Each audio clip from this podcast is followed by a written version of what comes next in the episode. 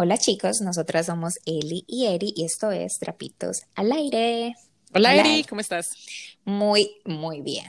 Tengo muchísimos ánimos de hacer este episodio hoy. Súper emocionada. Claro cómo que sí. estás? Yo bien, un episodio muy chévere, muy diferente a lo que hicimos la semana, bueno, hace dos semanas y mm, muy emocionada porque tenemos a un invitado súper especial, un amigo de hace muchos, muchos, muchos años. Ujú, Y porque tenemos mucho que cubrir hoy, vamos a empezar desde ya. Vamos a empezar rapidito, sí chicos, este es un episodio que va a ser un poco largo, pero quédense aquí porque les va a encantar. Este invitado que tenemos aquí con nosotros hoy es súper chévere, tiene unas historias que les va a encantar y yo sé que les va a gustar un montón. Ajá. Pero antes de eso, les vamos a hablar un poquito del tema. Eh, Sebas, Sebastián Tobón, que es nuestro invitado, nos va a hablar de su vida como viajero, como mochilero, como empresario y cómo ha creado un mundo de empresas y de hoteles que son sostenibles. Y se podrán preguntar ustedes, ¿qué es la sostenibilidad? Entonces, antes que nada, les vamos a decir un poquito de eso. ¿sí? La sostenibilidad se refiere por definición a la satisfacción de las necesidades actuales sin comprometer la capacidad de las generaciones futuras de satisfacer las suyas, garantizado el equilibrio entre crecimiento económico, cuidado del medio ambiente y bienestar social. De aquí nace la idea del desarrollo sostenible como aquel modo de progreso que mantiene ese delicado equilibrio sin poner en peligro, como dijimos, los recursos del día de, de mañana. Y serán porque vamos a hablar de la sostenibilidad. Eh, ya como lo saben y como han escuchado, Elena y a mí nos encanta viajar y es, es una tendencia que se está dando mucho más y, es, y se está dando no solo más con la, pues con esta generación, sino también con la facilidad, con la globalización. Bueno, quitemos, pongamos a un lado eh, esta pandemia, ¿cierto? Porque obviamente estamos hablando sin la pandemia, pero sí se ha facilitado mucho más. Entonces, con él vamos a, con Sebas vamos a hablar mucho sobre cómo desde el punto de vista de los hostales, de los hoteles, cómo ellos ayudan también a esa so- sostenibilidad, pero nosotros como viajeros también deberíamos aprender a ser responsables. Entonces, eh, Eliana y yo les traemos unos tips que vamos a ir hablando y explicándoles a ustedes porque todos, todos tenemos que poner nuestro granito de arena. Entonces, el primero que es muy importante es conocer la, historia al lugar donde vas. Entonces, antes de viajar, lee sobre su cultura, eh, del lugar de destino, ¿cierto? Donde vas a llegar, aprende frases básicas al lugar que, del lugar que visitas. Entonces, como decir hola y gracias son muy importantes. Yo creo que no solo culturalmente, sino qué rico nos llevarse, aparte de un souvenir, de algo físico, llevarse una palabra, una frase y saber que uno fue a ese lugar. Y decir gracias y hola y chao son lo, lo principal. Eh, la segunda sería reducir tus emisiones de carbono, lo que en inglés sería el footprint. ¿Y qué significa eso? Eh, piensa en qué puedes hacer que sea más mejor para el medio ambiente, como caminar, montar una bicicleta, hacer senderismo. Entonces piensa que antes de rentar un carro, ¿qué otras formas puedes utilizar de transporte público que te ayudarían a evitar ese tráfico, no solamente ese tráfico, pero que ayudarían al medio ambiente? Y que hacen muy chévere uh, una forma de viajar, porque yo sé que hay muchos lugares, hay muchas ciudades que tienen tours en bicicleta, en donde es muy fácil, muy fácil encontrar transporte público. Yo sé que no es posible en todas partes, pero en muchas de las ciudades grandes de Europa, de Latinoamérica y de Estados Unidos, en el que el transporte público es muy fácil de conseguir. Uh -huh. La tercera sería ser eco-friendly, entonces continúa reciclando, así como reciclas en tu casa, recicla donde vas y hospédate en un hotel o hostal que siga estas normas y proteja el patrimonio cultural. ¿Cómo saber si este hostal investiga? Ya todos seguimos los reviews antes de eh, hospedarnos en un lugar, estamos mirando los reviews y qué importante es saber que son un, es un lugar responsable, que genera productos responsables, que ofrece productos responsables eh, y sí, que son eco Entonces, hospedarse en estos lugares. Y conectado con la primera que nos dijiste, Eri, es la próxima, que es respeta la cultura local. Muestra respeto e interés por la cultura del lugar, el que visitas, eh, los lugares sagrados, eh, si, hay que, si hay que vestirse de una forma conservadora, si hay que hablar de tono alto o suave, eh, cómo saludas a las personas, sobre todo a las personas mayores. Entonces, trata de aprender no solamente esas palabras que tú dices al principio de hola, gracias, por favor, pero también las normas y las reglas que siguen las personas, así respetas a esa cultura local. La siguiente sería visitar los lugares que no son tan populares y que a su vez pueden ser incluso más maravillosos. Todos los, todos los lugares, todos los países tienen los, las, las, maravillas del mundo o tienen los lugares que todo el mundo tiene que ir, de más to go, ¿cierto? Por ejemplo, nosotros cuando viajamos a México, en vez de ir a, la, a, la, a Chichen Itza, ¿cierto? A la pirámide, fuimos a una que que se parecía mucho, que es también las ruinas de Ekpalam, eh, que queda en el Yucatán, y es un sitio arqueológico, es divino, tiene una energía maravillosa, no es tan popular, pero no, a, su vez no estás como rodeada de tanta gente, eh, estás aprovechando o las personas que viven cerca de estos lugares también están aprovechando del turismo. Entonces, solo investiga un poquito más, no siempre se tiene que ir a los lugares más populares, hay muchísimo, muchísimo más que ver en cada país y en cada ciudad. Y la próxima es cuidado con el flash en las fotos. Ahora los celulares todos tienen flash, entonces ten mucho cuidado cuando uses flash. Esto puede dañar uh, trabajos de arte y también hay muchos lugares donde se tiene que pedir permiso para poder usar flash en tus fotos. Ajá, y mucho cuidado también adheriéndole a esa cuando viajan, sobre todo van a excursiones de zapatos cómodos, o sea, zapatos que no dan, no solamente cómodos para ti, sino cómodos para el lugar que estás pisando, porque muchos de ellos son lugares ecológicos y que se tienen que preservar, entonces no utilices tacones que pueden dejar marcas. O sea, yo sé que suena loco, pero uno los ve, uno ve personas. Erin, no es loco, yo nunca en mi vida, o sea, yo, a mí la cosa más rara que yo nunca me voy a olvidar de esto en Machu Picchu, abajo.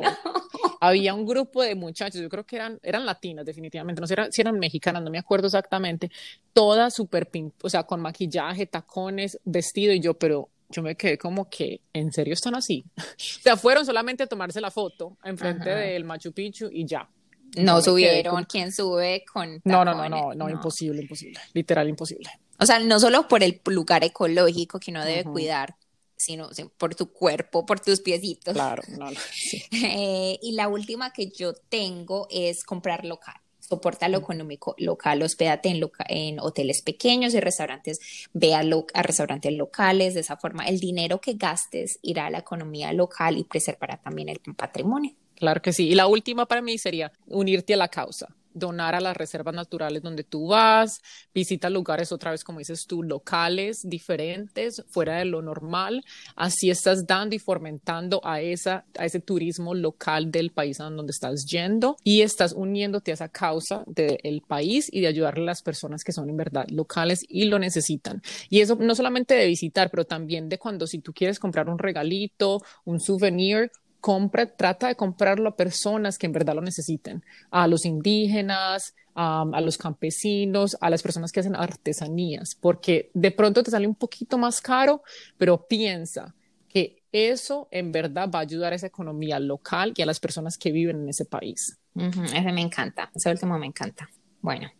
Y antes de, y antes de traer aquí a nuestro invitado, eh, Eri nos va a decir de la persona a destacar de esta semana.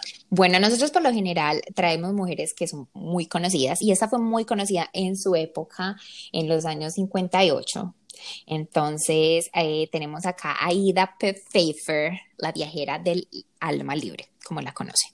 Ella fue una niña acomodada que creció entre seis hermanos hombres y que tuvo un padre que le enseñó que ella era capaz de cumplir sus sueños. A los cinco años hizo su primer viaje a, a Palestina y Egipto. Su padre le mostró un poco de ese inmenso mundo que ella no dudó en seguir explorando perdió a su padre a los nueve años y su madre se hizo cargo de ella, esforzándose por reconducir hacia el camino femenino y convencional. Con 22 años de edad se casó con el doctor Mark Anton. Pfeiffer, viudo de 24 años mayor que ella. El matrimonio arreglado llegó a su fin en 1835. En 1842, con sus hijos ya adultos, decidió empezar a vivir la vida que siempre había soñado, viajar libremente, conocer ese mundo que su padre le empezó a mostrar. Dio la vuelta al mundo dos veces y escribió dos libros exitosos que la llevaron a conseguir el reconocimiento internacional como viajera.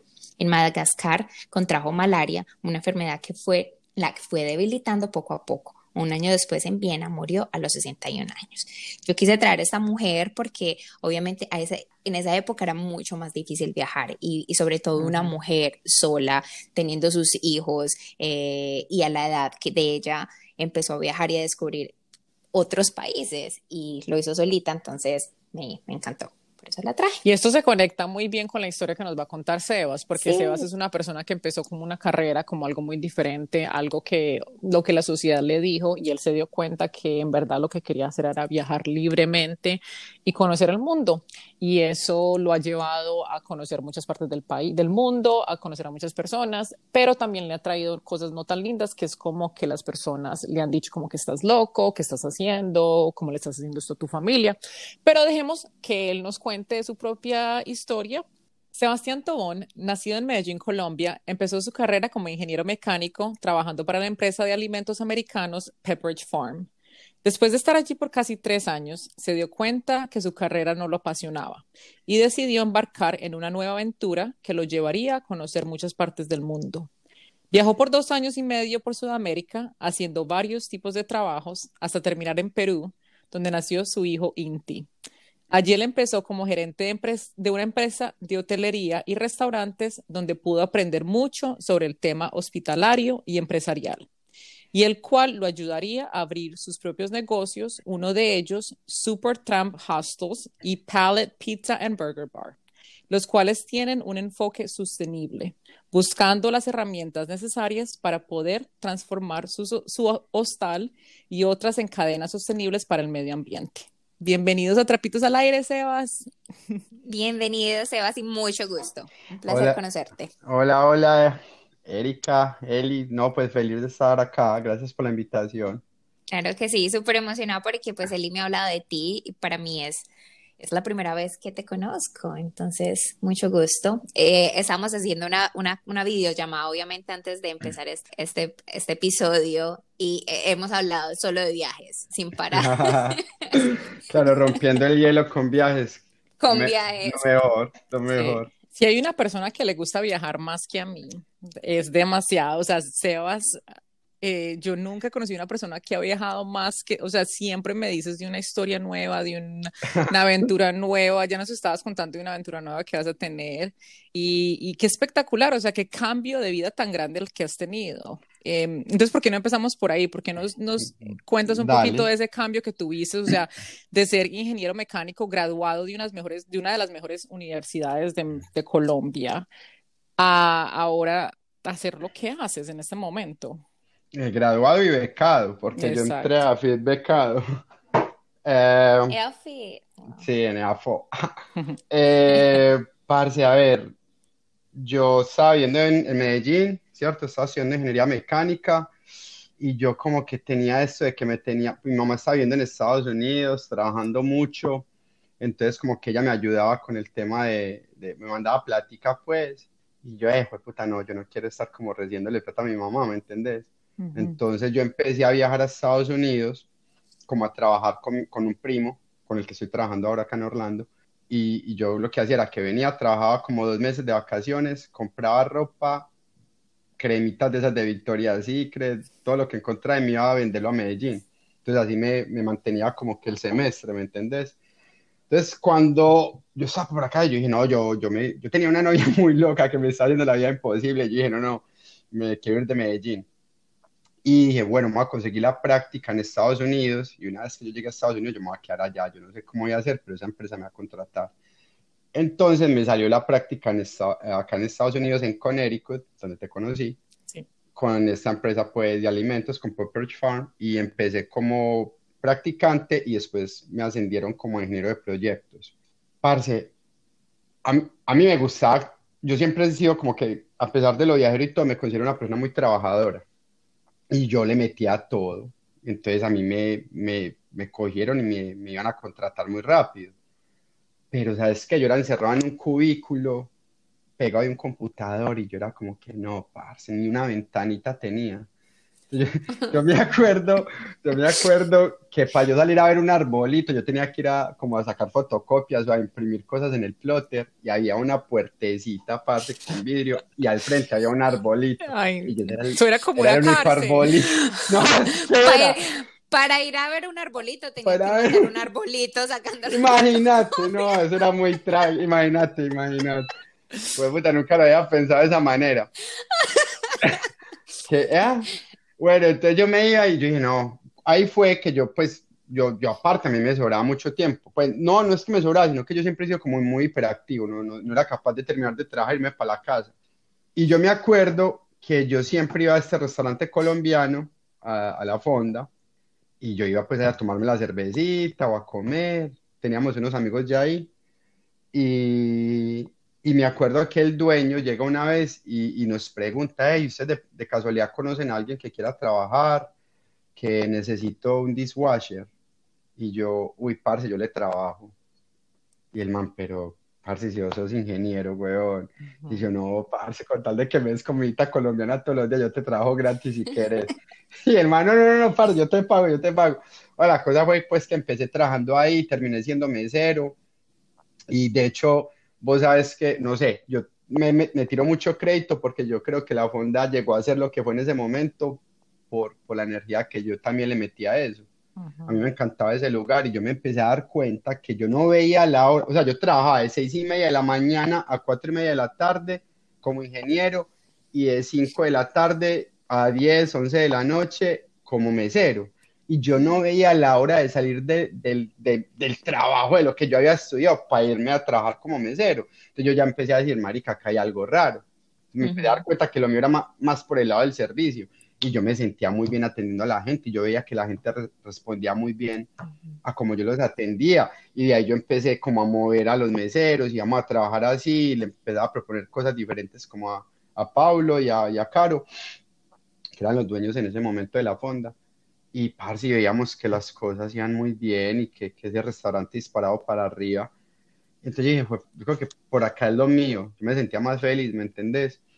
Y, y a todo esto, ah, yo no sé, le fui cogiendo como un poquito de pereza a Estados Unidos y yo siempre había tenido este sueño de irme a viajar, de irme a mochilear. De hecho, cuando yo iba a terminar el colegio, yo me quería ir a mochilear. Y mi familia, no, Seba, sé que estudiar una carrera, weón, ¿cómo te vas a ir? Que no sé qué. Yo, bueno, listo, vamos a estudiar la carrera. Uno estudia la carrera y ahí le dice, no, parce, tienes que trabajar porque la carrera, que no sé qué. Uh -huh. Es cuando tenga plata, ahí vas a viajar. Yo, listo. Entonces empecé a trabajar y ahí, bueno, y ahí ya empieza a venir que la familia. Yo, de hecho, tenía una noviecita que antes de yo irme a viajar me dijo, no, parce, venga, casémonos para que te vayan saliendo los papeles. Uh -huh. Yo, parce, no venga, casémonos cuando yo vuelva. Y yo me acuerdo que yo había tenido unos problemitas como en la empresa, como ingeniero, que yo no estaba muy a gusto con la empresa. Muchas cosas que no, no iban conmigo, que eso también me, me, me animó a mí como a tomar otro camino. Cosas que yo decía, no, parce, a veces con los latinos son muy gonorreitas, pues, ay, qué pena la grosería, no sé si se puede decir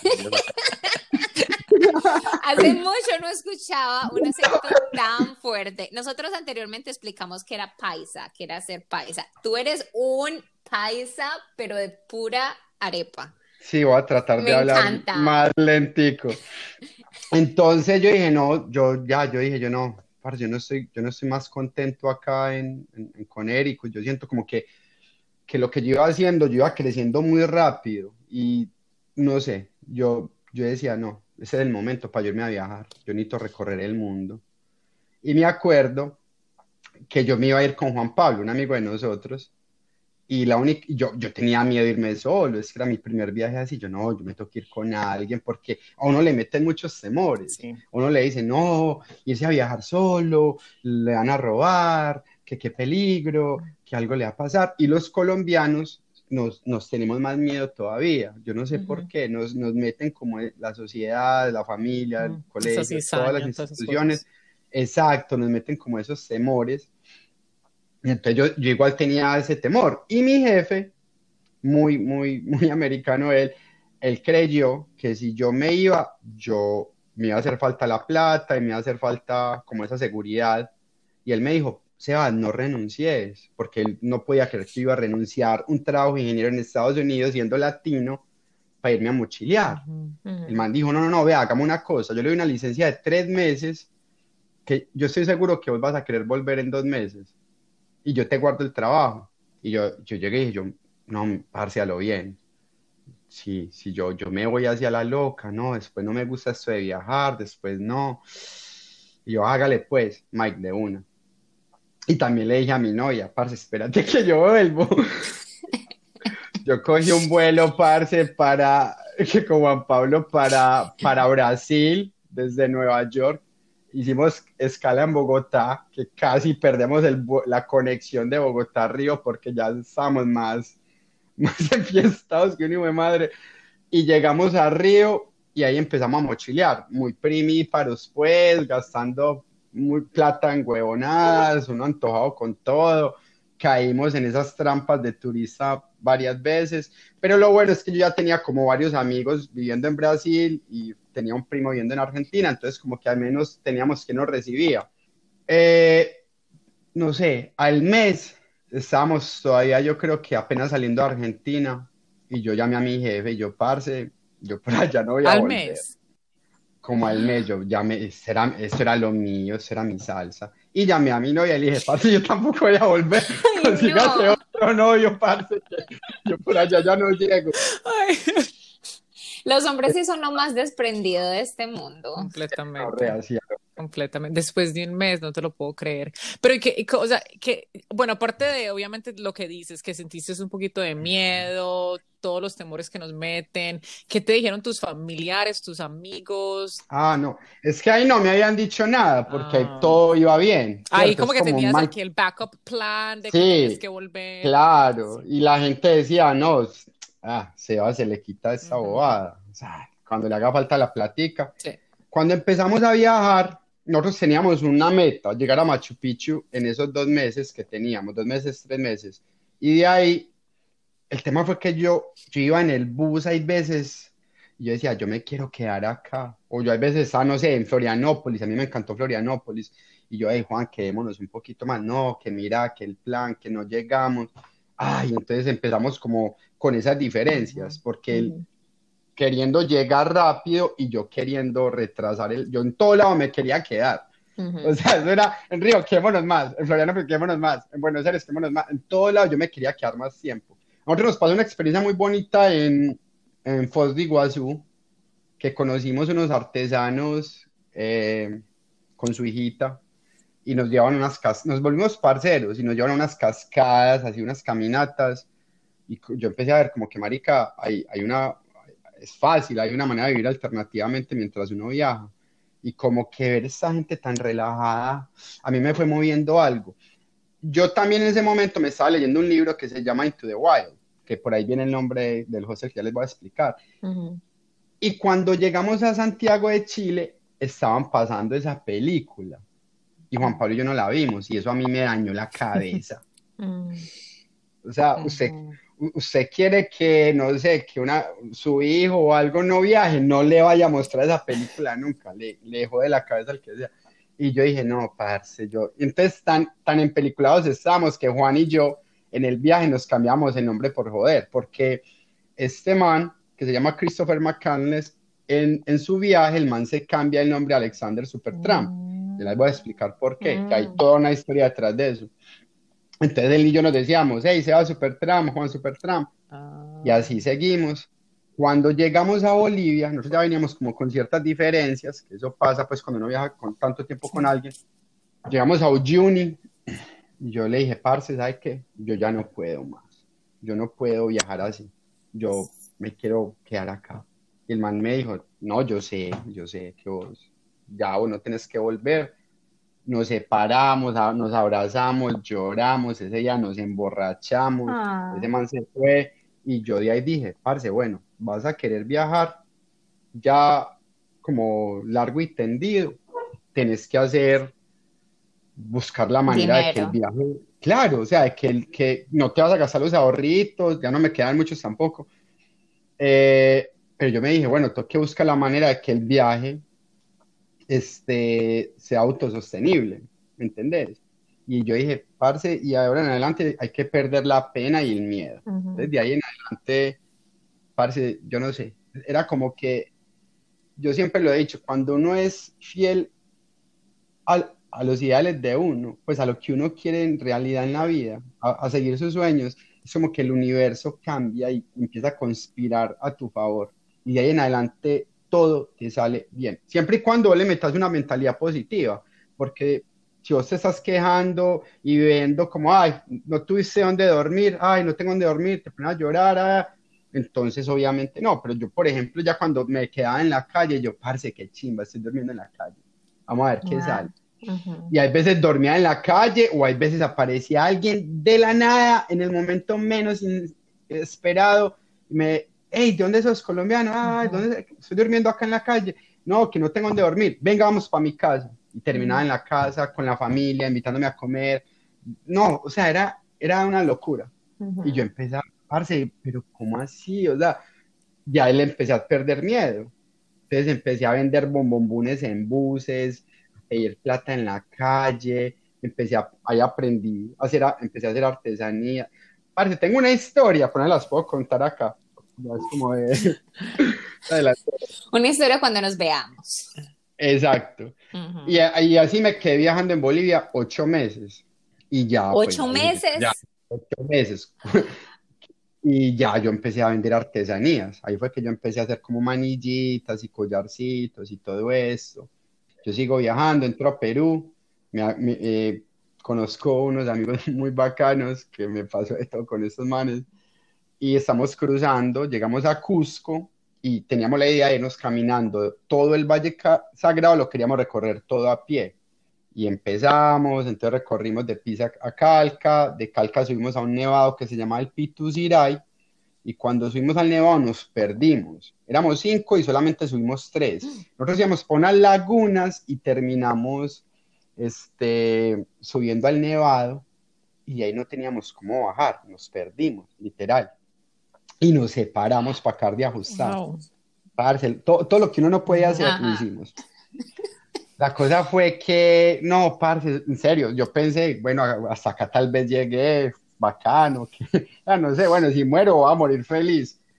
me acuerdo que eso fue un tema, bajar de esa montaña, yo me vuelvo a encontrar con mi amigo Fede, que era el argentino, el otro era un brasilero, un colombiano, un argentino y un brasilero se encuentra en una montaña. La combinación perfecta. La combinación perfecta. ¿Quién es? un brasilero. El colombiano. Oye. Se come al argentino. Pues ese es el que tenemos en el podcast. Yo no sé qué le pasa a los otros dos, pero es el colombiano el que tenemos. No los han encontrado todavía. No, mentiras, grandes amigos, grandes hermanos. De hecho, con Fede me, me, encontré muchas veces, fue a trabajar al hostel, él es pintor, el otro es escritor. No, parce, no, es que de, de, de, esa historia, de ese día, en realidad nuestra, nuestras vidas se cruzan en la isla del Sol, en el lago Titicaca. Y ahí yo tenía un San Pedro. No sé si saben qué es San Pedro. San Pedro es los milagros. es un cactus que se llama guachuma eh, y es un cactus que es una planta medicinal, una planta de poder ancestral. A mí me pasa una cosa muy loca en La Paz, termino conociendo una señora que tenía una tiendita en el mercado de, las brujas ahí en, en, La Paz. Parce de la nada, yo, me estaba leyendo un libro en ese momento, otro que llama Las enseñanzas de Don Juan, de Carlos Castaneda. No, eh, habla mucho de, de, este, de, este, viaje del mago y de cosas muy, muy locas. Y, y, yo justo le llamo ese libro y se me aparece esta señora, es que usted está buscando San Pedro, que no sé qué, yo no, sí, mami, pero venga, que yo no le voy a cobrar. O sea, fue muy raro. La señora me sentó al ladito de la tienda, yo la esperé hasta que terminó, me llevó a la casa de ella y me enseñó a preparar el San Pedro. No me cobró absolutamente nada, me quedé, dos noches durmiendo en la casa de ella, me regaló el San Pedro, me lo enseñó a preparar, estaba todo como destinado a pasar. Al otro día me voy para La Paz, perdón, me voy para la Isla del Sol, para Copacabana, para coger el barquito para la Isla del Sol. Y ahí conozco a Federico mm. y a Patrick. Y juntos terminamos recorriendo la Isla del Sol por dos semanas campando alrededor de la Isla del Sol. Normalmente la gente llega, sube como a la parte sur, a la parte norte, lo hacen dos ditas, tres ditas. Nosotros nos recorrimos toda la playa campando y tomamos San Pedro allá. Parce, a nosotros nos cambió ahí la vida. Yo, yo, yo, a mí ese día yo digo que no me cambió la vida. Y esos dos huevones también. Espérate, ¿qué es San Pedro de nuevo? ¿Qué es lo que es San Pedro? San Pedro es un cactus, es un cactus. Es como el peyote. Es como el peyote, pero es de los Andes. Ah, O sea, es como eh, alucinación. Eh, algo que te hace eh, es algo muy indígena, ¿cierto? Es, algo, es algo muy, muy... Un viaje espiritual. Es medicina tradicional, es un viaje espiritual, es, es una conexión con uno mismo y con la naturaleza y con esas energías que hemos perdido contacto por tanto ruido y por tanta distracción que tenemos día a día. Entonces es algo que te conecta, que te reconecta, que, que, siento yo que te, te, genera cierta sensibilidad y te muestra la vida de una manera muy descomplicada. Hoy día decís, parce, ¿para qué estresarse tanto? En adelante, como, como si tomaras yaje, si tomaras ayahuasca, algo muy, muy similar. Entonces, para mí esa fue la primera planta de poder que yo tuve como el honor y la hermosura de recibir en mi vida, de la manera en que la recibí. Porque lo más charreto es que cuando estábamos preparando el, el San Pedro, se aparece un man de la nada de, de Austria. Y el man llevaba como 15 años trabajando con medicina ancestral en el Amazonas y en los Andes. Entonces el man ya sabía las canciones, sabía, era un músico, no, era la persona que faltaba en esa toma. Bueno, para no hacerla tan larga, la cosa es que terminamos ahí en, en Machu Picchu, ya más relajados, más, cada vez más hippies, eh, porque Patrick era escritor, vendía poemas, Fede era pintor, vendía cuadros y yo estaba haciendo artesanías. Se nos juntan otros dos artesanos y terminamos yendo a este, este nevado, ahí es que nos perdemos, alcanzamos a salir a una comunidad, la comunidad llama a la policía, la policía va y nos rescata, porque terminamos saliendo en los periódicos que habíamos sido rescatados por guías en la montaña y que yo no sé qué, que más mentiras, o sea, exageraron todo. Pero el brasilero sí termina hospitalizado, porque el man, cuando se nos separa, él llega como a la, más o menos a la cima de la montaña, sin fuerzas, porque yo tenía la comida, él por huevón, lo quiero mucho, pero no debió haberse separado. Obviamente el colombiano tenía la comida. No, yo. ya dijimos que el agua. Y el agua. Yo le decía al argentino, huevón, quédate conmigo que te conviene.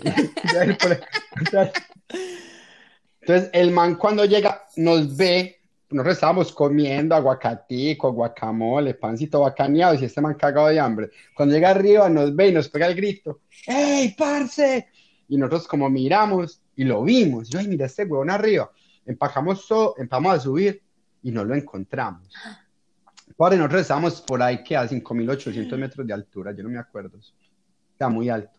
Y la cabeza no funciona igual. No. Y nosotros, yo, fe, esta montaña está jugando con nuestras cabezas, huevo. Vamos de acá, parce, nosotros entramos acá sin pedir permiso, yo no sé. El tema fue que el man sí llegó, pero cuando pega el grito, el man se le fueron las luces porque se quedó sin fuerza. Peloteó toda la montaña entonces el man se despelotó como 10 metros, se engarzó en una... Empezó a bajar, se resbala, el man llegó vuelto mierda abajo, raspado, y como no tenía agua, en su desespero encontró un charquito de agua verde y empezó a tomar de esa agua, y ahí el, el se le jodió. Entonces cuando el man va siguiendo, el man se desmayó por allá en un cultivo, en un, en un cultivo de papas, papas pues a 5.000 metros de altura, lo encuentran eh, esos campesinos y se lo llevan para la casita donde guardan como las papas y todo eso. Horas después nosotros estamos por otro lado bajando por la montaña. Yo me peloteé también, perdí la billetera, mi sleeping en la caída, llegué vuelto mierda también, lleno de raspones. Gracias a Dios me, me, encuentro con mi amigo argentino, nos abrazamos, nos pusimos a llorar, sobrevivimos. Ay, no me imagino. Empezamos caminar cuando viene un man gritándonos en caballo, en quechua, no habla español. Y nosotros, no, padre, profanamos un lugar sagrado, nos van a linchar, nosotros no sabemos nada.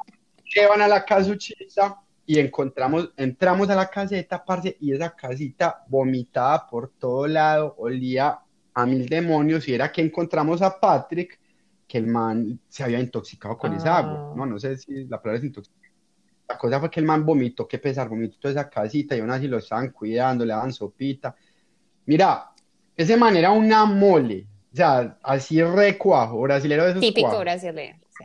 Cuando yo lo vi, parce, yo lo veía pálido y flaco. Pero esto fue en el no transcurso de un par de días. De lo... Un día. No, eso fue todo, eso pasó como en dos días. Ah, ok. Cuando lo encontramos al man, el man no, ni, ni sabía quién éramos nosotros, el man no sabía dónde Ah. estaba. Entonces, bueno, lo tuvimos que amarrar a un caballo, alquilar el caballo semana, y yo voy a sacar la plata, me di cuenta que me había perdido la billetera, que se me había roto el bolso y me había salido todo por ahí. Yo fue madre, amarramos a este pelado al caballo, literal, así, acostado en el caballo, amarrado con soga. Los sobrinos de este señor nos bajaron las maletas a nosotros porque nosotros no podíamos caminar más. O sea, heavy. Llegamos a este pueblito, nos recoge la policía, lo llevamos a Calca, de Calca lo, lo, lo llevan a Cusco, está como en urgencia como por cuatro días, cinco días, y ahí nos dividimos. Yo me voy para Machu Picchu y me tocó ponerme a trabajar con mis amigos. Entonces empezamos a vender artesanías ahí en la plaza, que en ese momento el alcalde de Machu Picchu nos da un permiso, a mí me da trabajo en su restaurante, conozco a su hija, me le robo la hija, termina siendo mi novia y termina siendo la mamá de ella. Ah. Sí, sí, wow. Qué historia. Entonces eso era una película, Eso porque una- parce, llegó el eso es colombiano hippie que se le robó a la hija al alcalde, no, fue puta. Eso fue un chisme por todo, eso era el chisme de los, un hippie que se robó a la hija del alcalde de. Machu Picchu. Ese fue una leyenda, la hijo de puta. Yo llegaba a montañitas a vender artesanías y la gente hablaba de esa historia. Es que no, es que en Machu Picchu no dejan parchar porque un, un colombiano se robó la hija del alcalde. que- Entonces le tienen prohibido el ingreso a los hippies, a los artesanos. ¿Sabes? Y yo, no, Sí. eso no es así. Soy yo. Sebas, pero de- diga. aparte de todo, obviamente tu hijo es de Perú y lo que pasó con esta chica, aparte de eso, has viajado por muchos países en Sudamérica. ¿Qué te hizo quedarte en Perú y, ab- y abrir tu hostal en Machu Picchu? Pues mira, o sea, cuando nosotros llegamos a Colombia y, que yo me sigo ya, pues me reencuentro con, con Francesca en Medellín, eh, porque yo, yo me separo, o sea, nosotros seguimos como pareja, viajamos por Perú y nos separamos. Yo me pongo a viajar por Ecuador con un grupo ya de, éramos, hacíamos como clown, hacíamos como teatro en la calle, en los semáforos y vendíamos artesanía al mismo tiempo. De ahí terminamos viajando por el sur de Colombia y en Medellín me reencuentro yo con Francesca. Metí ocho hippies en la casa de mi abuela. Eso no me lo perdona mi familia todavía. A todo esto, mi familia, lo que me preguntas ahora, mi familia, mis amigos decían, Sebastián se enloqueció, Sebastián fue puta, desagradecido, qué mal hijo, qué mal todo. O sea, mis amigos me llamaban como intervenciones, huevón, ¿qué te pasa, marica? Vos eras como muy inteligente, como que vos eras, en mi familia era como que yo era el que iba a sacar la cara por la familia. Me acuerdo muy bien que tuve una conversación con mi mamá y, y yo, mi mamá muy preocupada. Yo le dije una vez, mami, ¿usted qué prefiere? ¿Que, que, que yo sea, que tenga plata, que sea rico y triste, o, Sí, o, o me prefiero ser pobre y feliz? Usted le dice eso a la mamá y qué le va a responder. O sea, yo también para enredarla. Obviamente mi mamá iba a decir eso, ya lo tenía planeado. Pero yo le decía, mami, tranquila, que no, yo estoy muy bien. O sea, de esto va a salir algo muy bueno, vas a ver. Entonces yo llego a, a Medellín, nos vamos a mochilear por Colombia, vendiendo artesanías, y Francesca quedamos en embarazo en Cartagena, en Playa Blanca. Y ahí, después de unos meses, Francesca como que le empiezan a dar como que, ay, tengo antojo de esto, quiero estar con el apoyo de mi mamá, y ahí es que nos doblemos para Perú, Ujú. para que Inti nazca en Perú. Entonces yo llego ahí a Perú y empiezo a trabajar con los papás de Francesca, que tenía una cadena hotelera, yo empiezo como, como, como en el área logística y me empieza a ir bien, les empiezo como a hacer varios diagnósticos de la empresa y ahí me dicen, no, parce, queremos que gerencie los hoteles de, y restaurantes de Machu Picchu. Entonces nos vamos para Machu Picchu y en esa yo estoy haciendo un estudio de mercado del pueblo, como analizando la competencia y todo eso, parce, y me doy cuenta que no había hostales. Ah. Y yo me empiezo a mamar de trabajar para y yo quería abrir un negocio propio. Yo, de hecho, llego a tener una distribuidora de agua y gaseosas, miel, café, cacao en Machu Picchu y aparte abrí un bar, pero como que no era lo mío. Y yo llego y me digo, parce, yo, o sea, a todo eso, bueno, empezamos a, o sea, yo me empiezo a preguntar, ¿qué negocio puedo tener yo que me permita seguir viajando?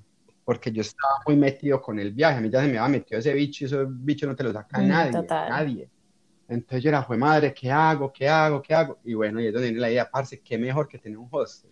Pero porque también me empiezo a dar cuenta que en Machu Picchu no había hostels, había hospedajes, alojamientos, hoteles. Entonces tú abriste el primer hostal en Machu Picchu. Wow. En Machu Picchu, sí. En una casita, en un barrio que en ese momento era muy urbano, ya está lleno pues, de hoteles todo Machu Picchu. Y, y, yo me acuerdo que yo llevo, pues sí, yo encontré una casita y yo dije, parce, acá fue. De ahí empezó lo del nombre. Bueno, ¿qué nombre le ponemos? ¿Qué nombre le pongo? Y me acordé de ese viaje con Juan Pablo en que nos poníamos Super Trump, Eva Super Trump. Yo dije, madre, pero ¿qué significa? Porque vos sabes que acá en Estados Unidos el Trump tiene una connotación muy negativa. Claro que de hecho tuve muchas veces como discusiones con chicas de Estados Unidos que, ay, vamos a poner eso? ¿Vos sabes lo que significa? Yo, no, vos sabes lo que significa Trump. O sea, vos sabes que Trump significa en realidad vagabundo en español. Y entonces ahí donde yo me pongo a investigar un poquito sobre la palabra, de dónde viene Super Trump.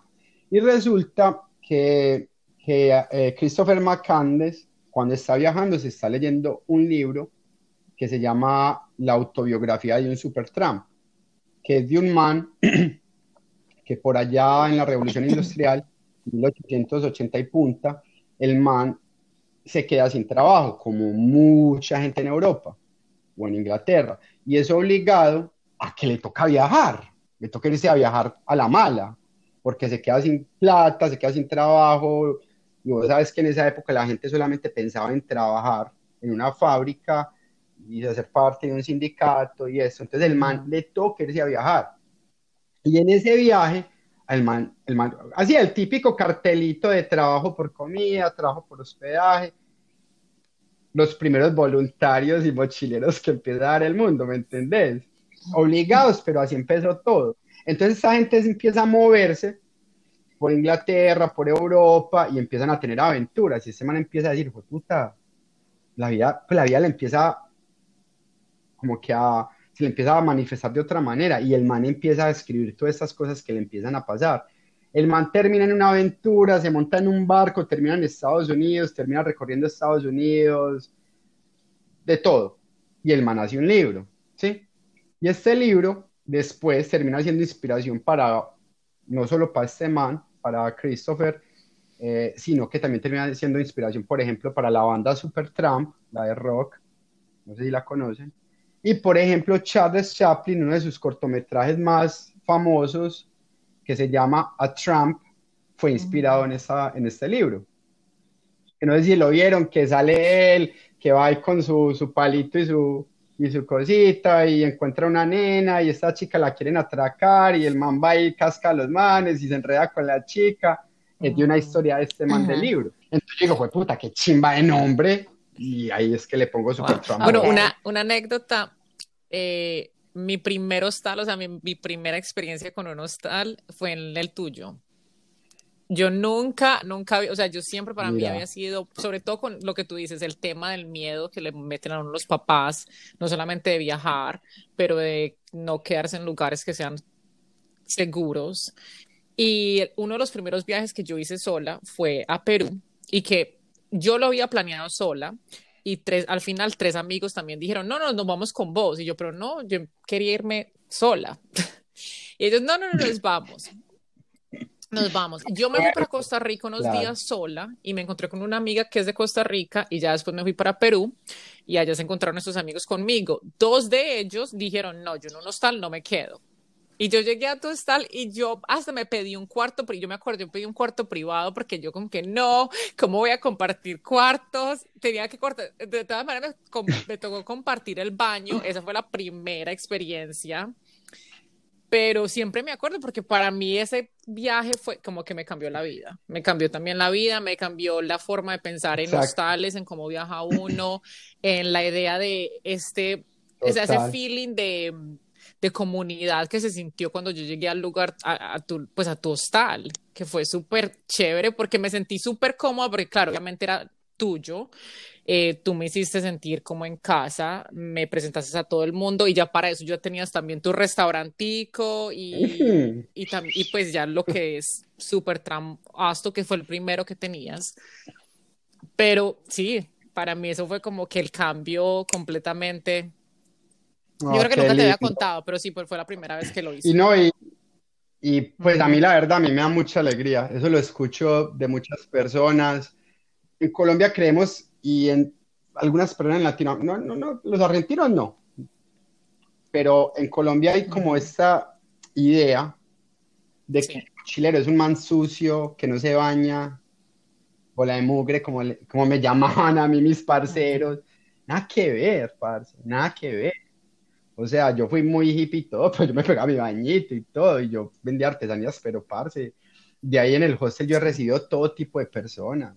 Parce, yo tuve hospedado casi un mes al, al, al senior designer de Ducati. O sea, como los primeros nómadas digitales que yo conocí.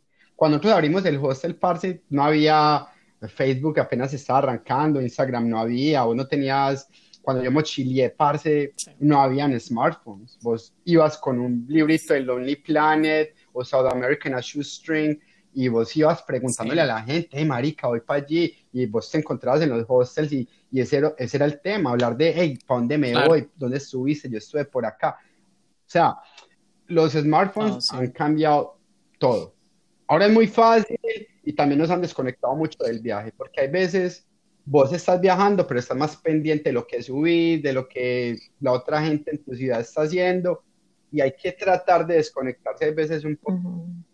Eh, es difícil, pero bueno, eso es como hay veces ¿Y qué clase de actividades ofreces tú en tu hostal? O sea, yo sé que tú tienes, em, ofreces como que bandas, música, pero tú también tienes proyectos donde la gente, por ejemplo, se puede quedar. Esto pasa mucho en hosteles y no sé si lo haces tú también, en donde tú ofreces eh, hospedaje por trabajo o qué clase de cosas tienes en tu hostal, por ejemplo. Para mí, yo te voy a contar más o menos cómo empezó el hostal de Machu Picchu y eso involucra todo un poquito. Yo cuando abrí el hostel, la verdad, yo todavía era muy hippie. Yo dije, parce, quiero abrir una... Pues, yo no pensaba en hacer... Yo no pensaba que nosotros íbamos a tener dos hostales, por ejemplo, restaurantes. No, o sea, yo abrí un hostel porque quería y eso empezó... Yo, yo, yo prácticamente era el recepcionista, el, el que hacía los desayunos, el que hacía la noche, el que hacía la limpieza. Y tenía gente que me... O sea, lo que somos ahora, o sea, todo ha sido gracias a, la ayuda de todos los viajeros que han pasado. Yo cuando mochilé, yo fui voluntario en muchos lugares, o trabajé en muchos lugares, pero como que a veces muy incómodo, ¿me entiendes? A veces uno le dejan dormir por ahí en cualquier lugarcito, y yo a medida que fui recibiendo gente, dije, no, yo quiero también como devolver esta ayuda que me dieron a mí, pero de una mejor manera. Ahora los voluntariados son muy fáciles, parce. Lo peor es que la gente se queja de los lugares que les tocan. Hace 10 años mochilar era algo que requería un poquito más de entusiasmo, por así decirlo, porque había que chuparse cosas que ahora uno no se chupa. ¿Entendés? Nosotros arrancamos y eso, entonces nosotros qué ofrecíamos, bueno, vení, te puedes quedar acá, tener las comidas, hospedaje, me haces unos, unas horitas en recepción, o hacer los desayunos, o cuidas el hostel en la noche, o haces limpieza, y así fue. Entonces, a medida que nosotros nos fue yendo mejor, ya así empezamos a pagarle un sueldito a la gente que venía a voluntariar, ¿sí entendés? Como yo decía, hey, bueno, nos está yendo bien, hay que retribuir esto un poco. Parce, te puedo contar miles de historias de gente que vino por una semana y se quedó un año, dos años, tres años o van y vuelven. Sí. Y entonces como que a nosotros nos empezó a ir muy bien. De hecho, bueno, eso no, bueno, o sea, nosotros empezamos a muy bien, abrimos, eh, empezamos con el hostel, nos dio para abrir el barcito en el hostel, empezamos a vender pizzas que hacíamos en un sartén, parce, en una cocina, y eso vendíamos, y por eso terminamos abriendo el restaurante, y ahí abrimos el hostel de, de Cusco, por yo nunca lo, lo pensé, yo venía del Mundial de Brasil, un, un, amigo me contacta, que en ese momento era mi amigo, y me dice, yo quiero que abramos un super tramp acá en Cusco, yo, ah, pues, parce, vamos a ver de una, y fui a ver, y era una casa que la primera vez que yo llegué a Cusco, yo me fui a fumar un porrito en, en, en un, en, al lado de esta casa. Yo le decía a Fede, mi amigo, yo le decía a Fede, imagínate vos y yo con una casa de estas, abrimos un hostel, weón, qué chimba. Y terminé teniendo esa casa, que es donde oh, está el hostel de Cusco ahora. Es increíble. Increíble, increíble. Y entonces nosotros fuimos ya abriendo, abrimos lo mismo. Entonces ya hay como que ya, la idea de nosotros siempre es abrir el hostel con su bar, su restaurante. Entonces lo mismo replicamos en Cusco y ahí salió la agencia donde empezamos como a hacer como un viaje 360, la experiencia 360 de que la gente llegara a Cusco y hiciera todas las actividades que hay por hacer en Cusco y ahí llegar a Machu Picchu. Entonces nosotros hemos hecho hacemos ferias, festivales, conciertos, traemos DJs, ferias gastronómicas, artesanales, uh, parce, lo que nos pinten, lo hacemos. Yo siempre le digo a la gente, a los que llegan como voluntarios, como trabajadores, parce, lo que se le antoje, lo que se le imagine, lo hacemos. Eh, vean este lugar como su casa y como un laboratorio. Y, y van saliendo las cosas, ¿me entendés? Eso es lo que yo también cuando abrí este negocio, yo lo primero que dije, parce, yo no quiero ser esclavo del trabajo. Y yo quiero tener la libertad de que cuando me pinte, me voy a viajar. Y para eso hay que saber confiar en las personas. Es verdad. Y así se te pierde algo, lo que sea, es el precio que tienes que pagar por la libertad. Entonces la gente que ha trabajado conmigo sabe que a mí no me importa mucho la plata. Yo con tal de que la gente esté bien, que salga la, la mensualidad para mi hijo, eh, y como que cuando estoy viajando, o sea, aparte yo me he ido a viajar en un año entero, 10 meses, ¿me entendés? No. Me fui a mochilear a Europa ocho meses y gracias a la gente, es que el hostel es lo que es por la gente que ha, no por lo que yo he hecho, porque yo he hecho una que otra cosa habré hecho, pero la gente que ha llegado y ha ayudado es increíble, pero también porque siento que yo les doy la libertad de como que se apropien y tengan un sentido de pertenencia por el lugar y digan, parce, este lugar es mío, lo voy a dejar más chimba de lo que lo encontré. Esa es como para mí la clave. Y la gente... De una y otra forma estás aprovechando, obviamente, las personas que van llegando a tu hostal vienen de otros países, entonces tienen otros conocimientos, otro background, y estás aprovechando, aprovechando todo eso para tu mismo hostal. Y, y, qué bueno que seas así, abierto, porque le da la oportunidad a la gente de darte esa, esas opiniones y esas nuevas ideas. Nos gustaría saber de aquí cómo nace o dónde nace la idea de transformar tu hostal en un lugar más sostenible. ¿Y por qué esta idea? Pues, bueno, a ver, pues uno, creo que uno como viajero va adquiriendo también cierta responsabilidad con el medio ambiente, con, con el tema social y bueno, eso es como en lo que se va la, basa la sostenibilidad, ¿cierto? La sostenibilidad es como básicamente tres pilares, que es como ser responsable ecológicamente, con, con, con, tu comunidad, ¿sí? Y, y, que al mismo tiempo genere recursos para que el negocio se mantenga. Entonces nosotros no somos un hostal 100% sostenible, ¿sí? Machu Picchu sí llegamos a hacer muchas cosas en algún momento, pero o sea, llegamos a dar escuelas de eh, clases de reciclaje, hemos reciclado, ponerle que todo está hecho con materiales reciclados, o sea, el 80% del mobiliario es con material, con madera reciclada. Ah, en Cusco lo mismo, tratamos como siempre de apoyar como, y trabajar con la gente alrededor de nosotros, entonces nosotros tenemos las lavadoras, pero por ejemplo preferimos que la señora del lado nos haga la lavandería, le compramos a la señora del mercado del lado, productos de la región, tratamos, entonces por ahí empezó la cosa. Y, y yo pues no sé, como viajando y siempre muy apasionado con el tema de sostenibilidad me he ido metiendo mucho por ese lado. El sueño mío y a lo que nosotros apuntamos es tener que, que nosotros seamos como la, la primer cadena de hostales sostenible, realmente sostenible, ¿sí? Y para allá vamos y tenemos que conseguir esos recursos y, ya vamos a dar con toda. Pero sí, la, la idea es esa, como, hey, vamos a usar menos recursos, vamos a ser más responsables con nuestros residuos.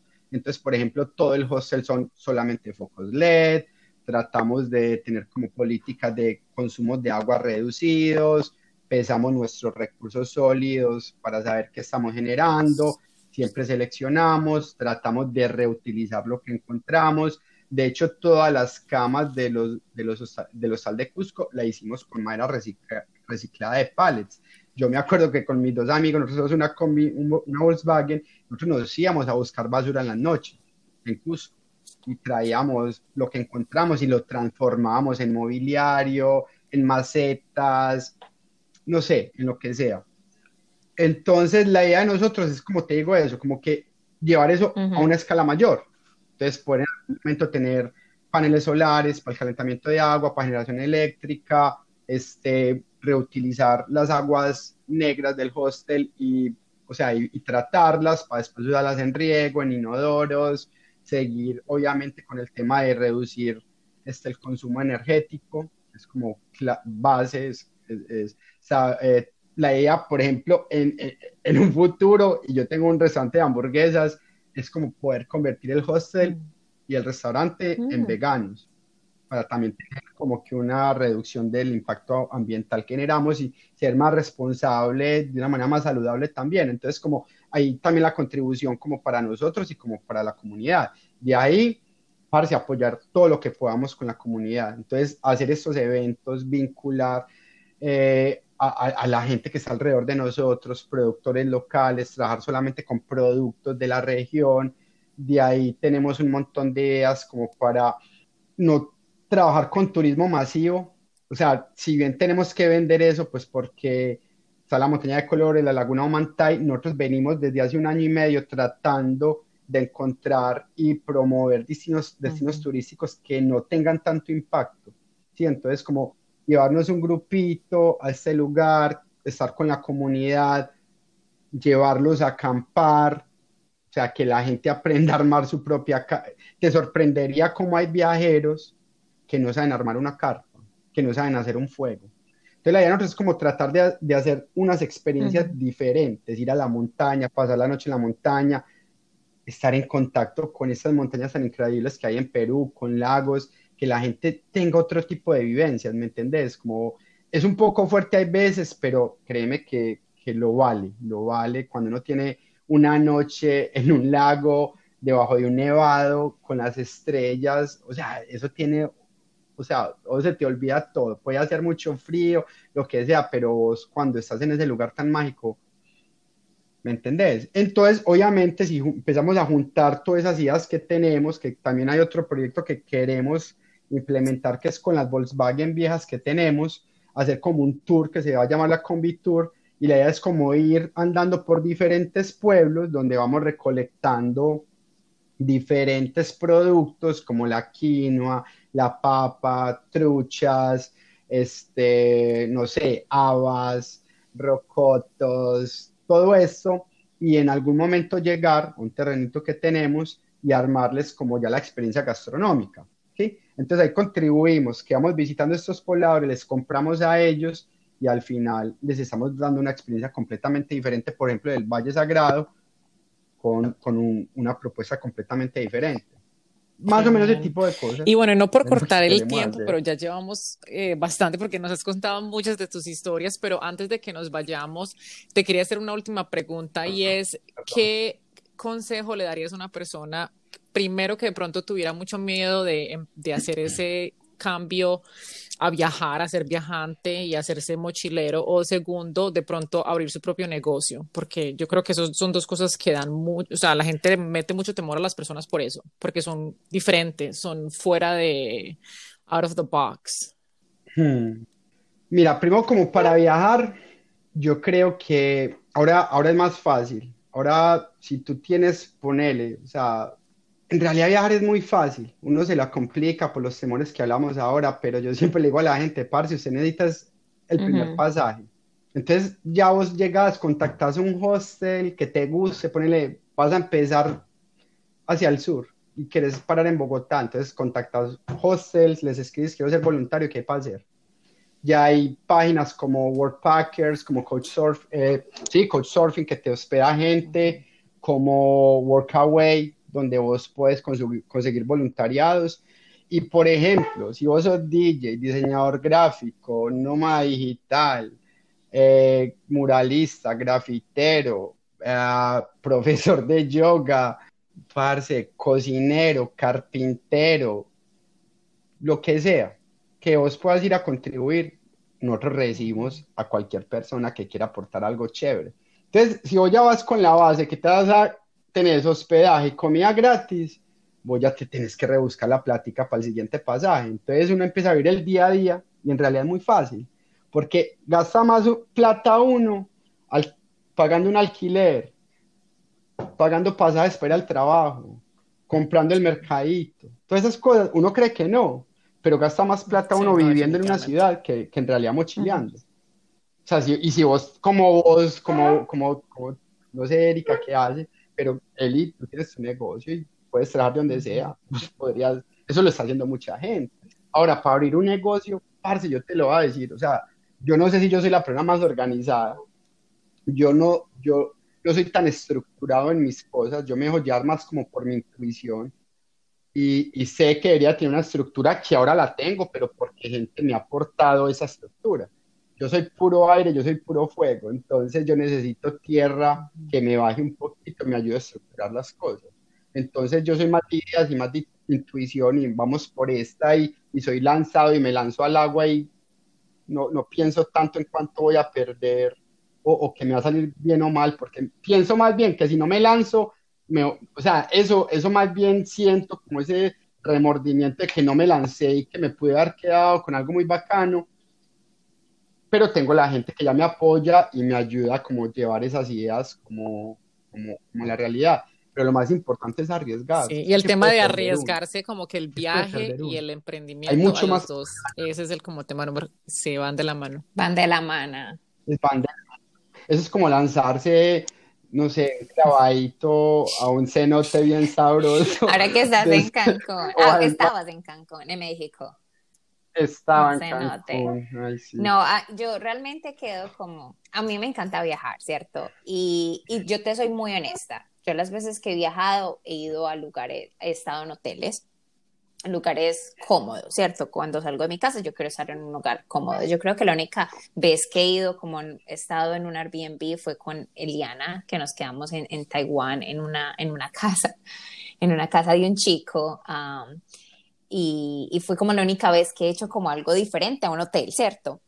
Pero yo, tan, pero yo me siento que yo soy aventurera y, que, y siento que, que me gustaría ser un poquito más arriesgada y hacer este tipo de viajes y explorar más el mundo desde otra perspectiva, ¿cierto? Porque siento que hay una perspectiva en la que tú vas a los restaurantes más famosos, al mirador más famoso, a la playa más famosa, pero otra perspectiva es cuando utilizas lo local, donde vas a lo local y, eso es lo que tú estás dando y ofreciendo, esa experiencia local. Cuando ahorita que fuimos a México, nos estamos quedando con un amigo que vive en Cancún. Entonces, en vez de estar en el resort, estábamos realmente en las playas locales, los restaurantes locales que realmente tienen el taco tradicional mexicano, ¿cierto? Entonces es como valorar eso y a la vez es, sostenible, ayudas realmente y estás aportando a la, dando dando de regreso a la comunidad, porque cuando pagas un hotel que tiene por ejemplo, el Marriott, que no es ni siquiera, el Marriott no es de México, por ejemplo, ¿cierto?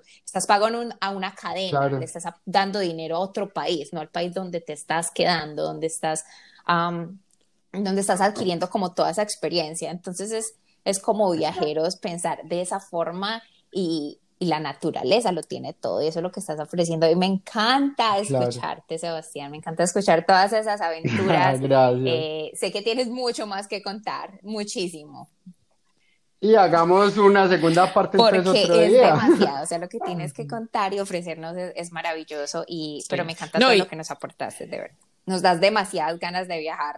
Y, y, Y, yo te iba a decir, es que eso que decís vos es también uno, no solo como un hospedaje, un establecimiento turístico sostenible, sino uno también como viajero, trabajarle a la sostenibilidad y uno ir a aportar a la economía local. O sea, por ejemplo, tan sencillo, yo cada que viajo, yo me voy con un tupper y una cuchara. Entonces, yo me cocino algo en un Airbnb, en un hostel o en la casa de un amigo y lo que me sobra lo meto en un tupper y voy como por ahí. O si voy como en un lugar y me sirven un montón, yo sé que voy a comer más tarde, en vez de que me en un contenedor plástico y una bolsa, lo meto en mi tapercito. La gente se ríe de mí hay veces, digo, parce, y, y ando con mi termito siempre, son cosas así Pero que valen un montón. Que uno empieza con, mm. valen un montón, parce, valen un montón. Y lo que os decía, parce, yo no, pues, mira, yo creo que también, a mí, a mí me gusta hacer de todo un poco cuando viajo. A veces me alquilo un carrito por que a veces es más fácil, a veces termina siendo más barato inclusive que pasajes de bus. Hay que investigar un poquito, porque por ejemplo en México es muy difícil echar dedo, y más si vos llevas por, vas a viajar por dos semanas. Hay países como Argentina, como Holanda, que echar dedo es súper fácil. Yo siempre como que trato de hacer un poquito de todo, porque como tener esa experiencia como en todo lo que vos puedas y dejar que otra cosa que yo nunca veo, nunca planifico un viaje. Yo solamente sé que voy a llegar a Cancún y ahí voy a ver qué se me aparece. Y siento que es más bonito a veces porque hay que dejarse llevar, porque termina uno con unas experiencias que uno no se imaginaba que las iba a tener, como si vos hubieras planificado las cosas. Entonces, veces también está bueno eso. Entiendo que el tiempo, la plata, planificar, pero, pero es que también dejarse, o sea, aprender a recibir tener la disposición de recibir esos regalos del universo que están ahí. Solo que no los vemos porque tenemos todo estructurado. Entonces hay que confiar, hay que confiar que no le va a ir bien. Me encanta. Y entre más expectativas tengamos, es más difícil llegar allá y más fácil de estar insatisfechos. Eso. Ay, me encanta. exacto. Sí, es como eso. Si uno lleva unas expectativas muy altas, la experiencia tiene que ser mayor a esa expectativa para que vos tengas, digas, uy, tuve una experiencia buena, pero cuando vos vas con unas expectativas bajas y, y, y, y lo que viviste fue muy high, obviamente esa experiencia, ese, ese, ese rango, ese, ese umbral de, de satisfacción es más alto, ¿entendés? Porque oye, vos vas sin expectativas, sin saber qué te va a esperar y terminas con unos regalos que decir, fue puta, que fue esto tan bacano que viví. No, yo, no, no, yo lo único que, estamos diciendo, nosotros que somos los tres colombianos y de Medellín, ah, y lo digo por mis amigos, es muy difícil salir de Colombia, no sé por qué, o sea, es muy difícil dar el primer paso de salir de Colombia, porque países como Estados Unidos o los países europeos, eso está en la cultura del viajar, ¿cierto? Pero en Colombia o los países de pronto suramericanos están, o sea, el que, sí tú dices que tú viajas, eres rico. O sea, si las personas ven mi Instagram y han visto que yo he salido, ay, no, Erika, es que usted es rica. No es rica, o sea, no es porque soy rica en lo absoluto.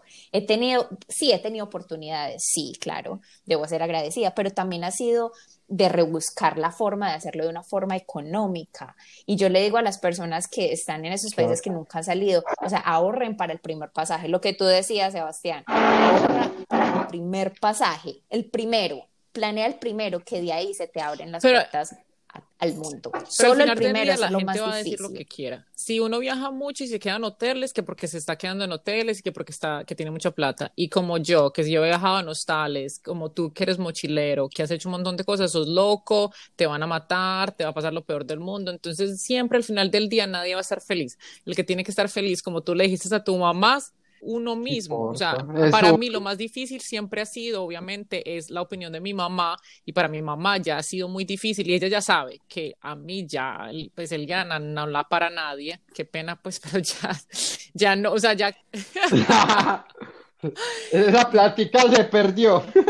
pero mira, por ejemplo, lo que es, todos mis amigos, parce, a mí me sentaron en Medellín, me decían, ¿cómo están locos? ¿Qué? ¿Qué hiciste? Parce, para mí fue, te lo juro, yo he tenido que trabajar, pues yo no me considero el man más exitoso o que sea millonario, es que yo tengo lo, lo, necesario, no tengo más ni menos y tal vez el día de mañana estoy quebrado, no me importa. Sé que tengo la capacidad de reinventarme y que si me voy a la quiebra y yo, yo tengo la facilidad de moverme cuando sea. No, digo que todo el mundo tenga que ser así, ¿me entendés? Pero las cosas, mira que yo terminé teniendo dos hostalcitos y dos restaurantes, o sea, no, no tuve que ahorrar una millonada para abrir esos negocios, como que las cosas se fueron dando solas. Entonces yo siempre digo, es que yo, yo digo que el, universo me ha dado un montón, porque yo solamente fui cumpliendo mis sueños y las cosas se me fueron apareciendo como ay, yo no sé si decir por, por arte de magia, seré que yo soy un maguito, yo no sé, pero entonces como que las cosas se me fueron dando de una manera muy bacana y parce, ser agradecido, gratitud. Y eso yo aprendí de mi abuelita, que, que Dios mío, es una gran maestra. Mi abuela es la persona más positiva de este mundo. Yo nunca, mi abuela le han dado todos los tipos de cáncer y yo nunca la he escuchado quejarse de algún dolor. Entonces, para mí era una gran maestra. Y trata vos en un día no quejarte de nada, es muy difícil, es muy difícil, pero es, un, es, algo muy bonito, ¿me entiendes? Yo trato a lo máximo de, desde que me levanto hasta que me acuesto, ser agradecido, ser agradecido, ser agradecido, y tratar de no quejarme y ser positivo y ser positivo. Y a veces me doy cuenta y me estoy quejando. Y digo, madre, uno que lo tiene todo, uno que está bien de salud, ¿me entendés? Y hay gente que tiene mucho menos y no se queja. Son como cositas. Yo te iba a decir una cosita ahí que valga la redundancia. En los hostales, los hostales han ido cambiando mucho y vos ya si te quieres quedar en cualquier hostel, vos vas a encontrar un hostel que tiene dormitorios compartidos, pero también tiene habitaciones privadas muy bacanas. Entonces, lo que nosotros como hostales brindamos es una experiencia, es lo mejor. integración, viajeros interactuando con viajeros. Yo más de una vez, créeme, he tenido amigos que, ay, parce, no, no, no, los más pupis de este mundo. Yo no sé, que conseguí un hotel allá cinco estrellas, yo no, parcero, tiene pactos que quedas conmigo. Y llegan, y ay, no, compartir baño, y eso, bueno, quedas en una habitación privada y después los muevo para un dormitorio compartido, porque ya no tienen para dónde irse, yo no les digo nada. Y les digo, parce, es la oportunidad que compartir un baño no es tan grave.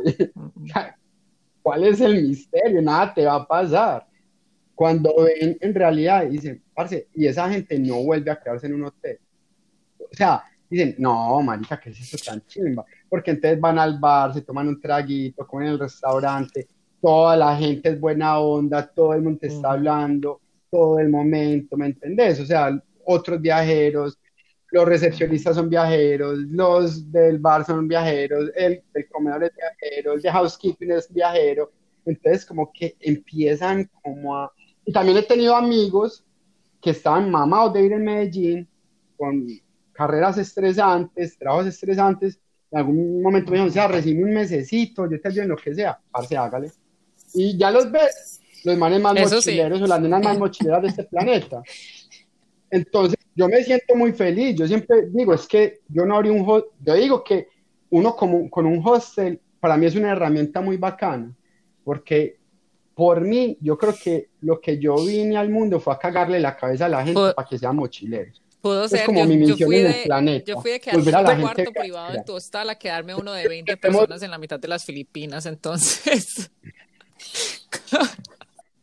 ¿Algo no, y sabes ¿sí no? que hace poquito tuvimos un episodio, eh, no sé si te has leído el libro o sabes qué significa Hugo, que es como la simplicidad, o eso, el hygge en, en, en, danés significa como algo acogedor, y la idea es encontrar la, la felicidad en lo simple, en lo simple que tiene la vida. Y la simplicidad está en la naturaleza, están las personas que te rodean. Esa es la realidad, esa es la felicidad total, ¿cierto?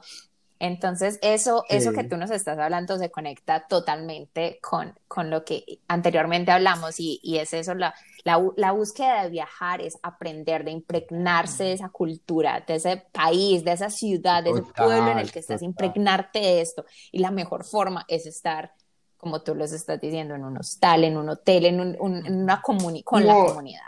Parce, mira, yo, yo, hay dos cosas que siempre meto en mi mochila la cuchara. O sea, tres cosas con el tupper que ya les conté. Sí, y hay dos cosas que yo a donde vaya voy. Es fue madre mate que le pegan los argentinos que me, me envician Y mm. parce, y yo a todo lado llevo mi hamaca. donde sea yo mi hamaca, parce. Ese es el otro gran consejo que les puedo dar. Cómprense una hijo de puta hamaca y donde pueda cuelgan. Es que los costeños si saben, saben de la vida es porque todos tienen una hamaca en la casa, pues viven tan relajados. ¿Me? Entonces, yo justo ahora que venía en Cancún, yo, mi último día, a mí me, me cambiaron el vuelo. El viernes yo tenía un vuelo con Spirit a Orlando y me, lo cambiaron el jueves para el domingo. Y yo, ¡hey, fue puta, gracias! Y y me fui, conocí una amiga y me invitó, parce, a, a, una playa increíble en Cancún, parce. O sea, éramos solos. Y yo colgaba, yo colgué esa hamaca en, en medio de dos palmeras. Y yo le decía, marica, yo creo que es que yo no sé, yo siento que yo me comí unos hongos, unos ácidos de por vida. Yo como que me en el viaje, San Pedro. porque es que yo todo lo veo también, o de ayahuasca, yo todo lo veo lindo todos los días de mi vida. Y madre, es que no sé qué te... Más de oreja a oreja, gracias a Dios o al universo, a la Pachamama, sí. a lo que sea. Bueno, el que sea. Que le crea. Pero la maca es como un ácido Bueno, chicos, tomen nota ahí, pues, para abajo en la mochila. Yo sí. Tupperware, cuchara y el mate para el que le guste el mate. Ajá, sí. la coca, como decimos en Medellín, la coca, la cuchara, la maca Ajá. y el mate. Bueno, pero cuéntale a la gente cómo te pueden encontrar, cómo pueden encontrar sobre Superstramp, si quieren venir a quedarte contigo, toda esa información. Bueno, pues a mí me encuentran en Instagram como, eso suena muy charro, como Seba Tobón S.A., Seba Tobón S.A. Y, y el restaurante y el hostel, el hostel lo encuentran como Super Trump Hostel y el restaurante Palate Pizza Burger Bar, que es como de los restauranticos que tenemos allá. Y, y no, pues, no sé, o sea, yo feliz, a mí el que me escribe le ayudo a organizar su viaje en Perú, en Sudamérica, en Europa, donde sea, que necesite consejos también, doy consejos gratis a cambio de cervezas, no sé. o sea, estamos para ayudar y como les dije, el, a nosotros lo que nos motiva es que la gente viaje, parce, porque para mí viajar es, es terapéutico, parce. Cuando usted deja una novia, andate a viajar te va a olvidar la novia a los tres días, créeme. O sea, cualquier situación, eso es, eso es pura medicina. No, Viajar es una cura para el alma, una cura para el alma. Y vos, vos es el único vicio que, que vos de verdad decís es un vicio que vale la pena. Es que es increíble. La, la, o sea, te abre el corazón, te abre la mente, te vuelve más simple, más sencillo, te vuelves más agradecido. No, muchas gracias, muchachos gracias por recibirme por acá, por invitarme. Es mi primer podcast. Lo hiciste maravilloso. Maravilloso. Claro que sí. Y chicos, ya saben. Y bueno, ojalá podamos reunirnos. Sí, no, hay que nuevo. hacer un episodio de hostales. Es mucha más información para nuestros oyentes sobre los hostales. Pero chicos, aparte de la información que Seba les acaba de dar, ya saben que nos pueden encontrar por Trapitos al Aire Podcast en Instagram y nos pueden escuchar por Spotify, por Anchor y por Apple Podcast. Eh, no se les olviden de darnos unas estrellitas, de darle subscribe y de escuchar de este episodio que está buenísimo, no se lo pueden perder. Y ya saben sacar en tu país o mejor en otro país Chao. al aire. Chao chicos.